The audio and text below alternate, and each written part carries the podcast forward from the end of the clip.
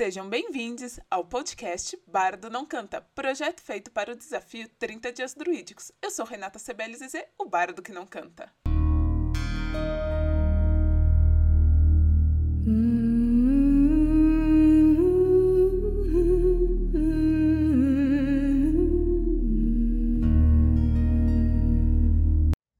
Episódio de hoje: Espíritos da Natureza.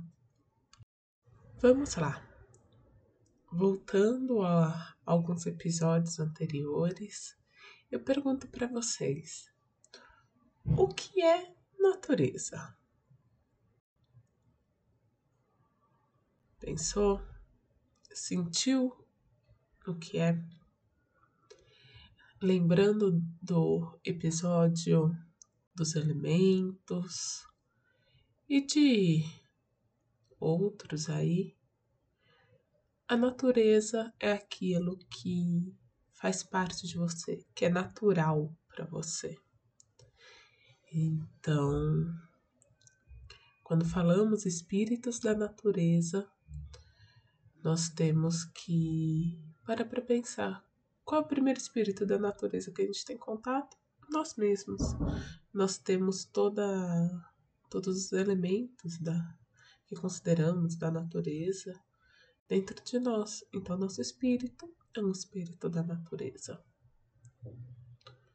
Podemos também abranger e puxando para o episódio de ancestralidade, ancestralidade de terra, os espíritos da sua casa, seus espíritos domésticos, por assim dizer, eles são espíritos da sua natureza, bons ou não, porque não necessariamente porque estão dividindo o ambiente com você são espíritos bons, mas eles estão aí.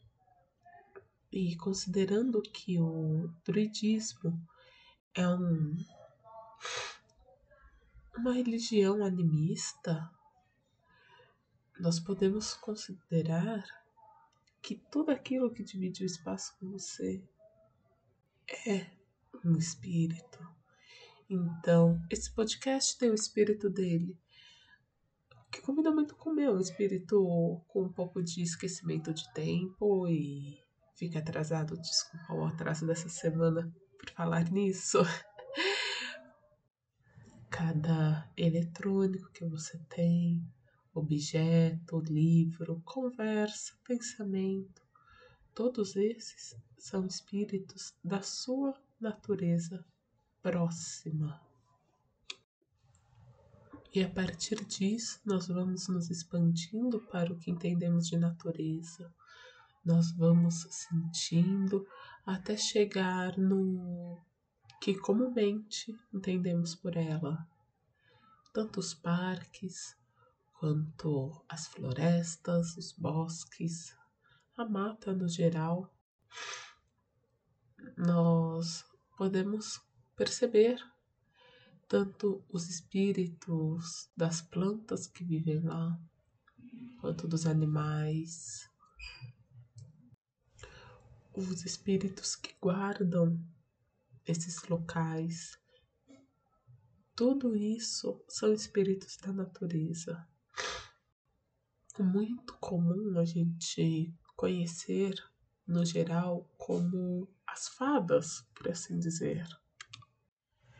E conhecemos também como encantados. É, esses espíritos, eles são extremamente mais antigos que a gente e possuem uma sabedoria muito além, mas não são espíritos, não são seres que podemos dizer estão lá sempre para ajudar o ser humano, porque na real nossa vida é indiferente para eles, nossa vida é uma poeirinha, é um momento, enquanto a deles é aquela coisa longa, nós somos só um momento na vida deles, um momento que atrapalha, mas que eles sabem que logo vai embora. Então eles não têm motivo para se importar. com a gente ou com o que eles fazem com a gente.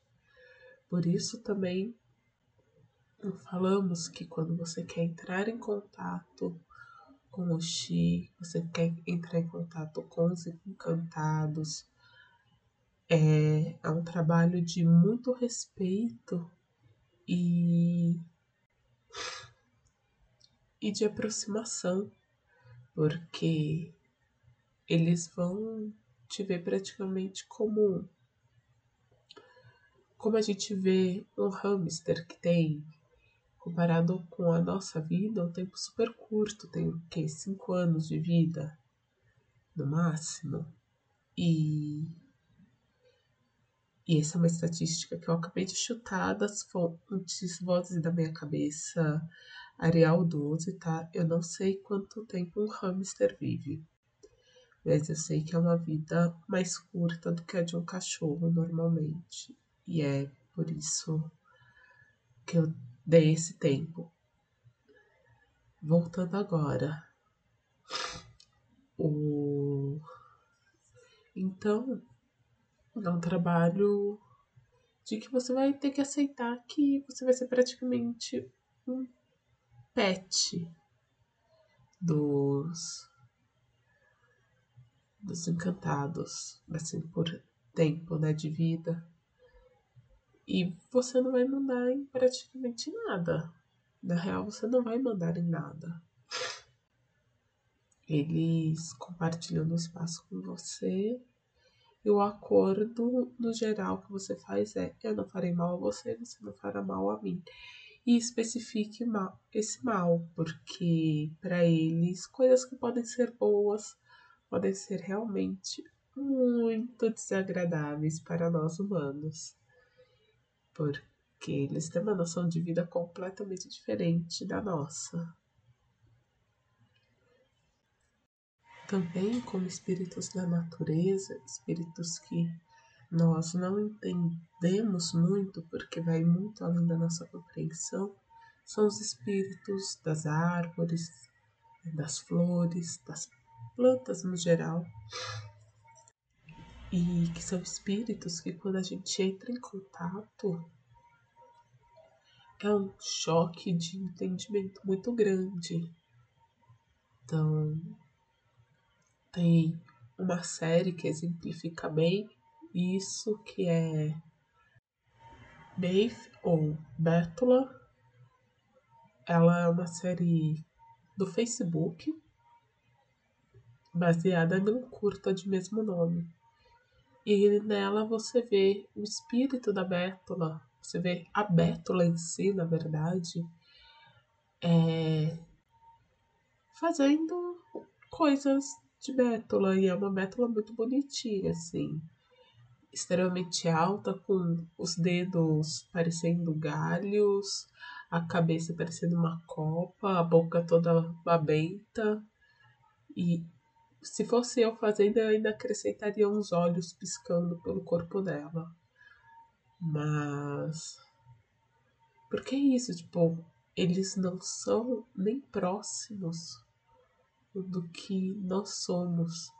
E é uma forma de movimentação completamente diferente, uma visão extremamente diferente e assustadora e maravilhosa ao mesmo tempo. Eu não sei se vocês conseguem entender isso. Porque, no geral, todos esses espíritos da natureza, seja da nossa natureza próxima quanto da natureza no geral, eles são extremamente bonitos e assustadores. E quando eu falo bonitos, não é a beleza que nós estamos acostumados, que os livros fizeram a gente acostumar, porque colocaram fadas como princesas vitorianas, praticamente. Não, eles. O bonito é. É aquele extremamente encantador que você vai olhar, você vai ter medo e ao mesmo tempo você vai ter curiosidade para saber o que é. E seu cérebro simplesmente buga com isso. E, e é incrível assim, não recomendo para ninguém.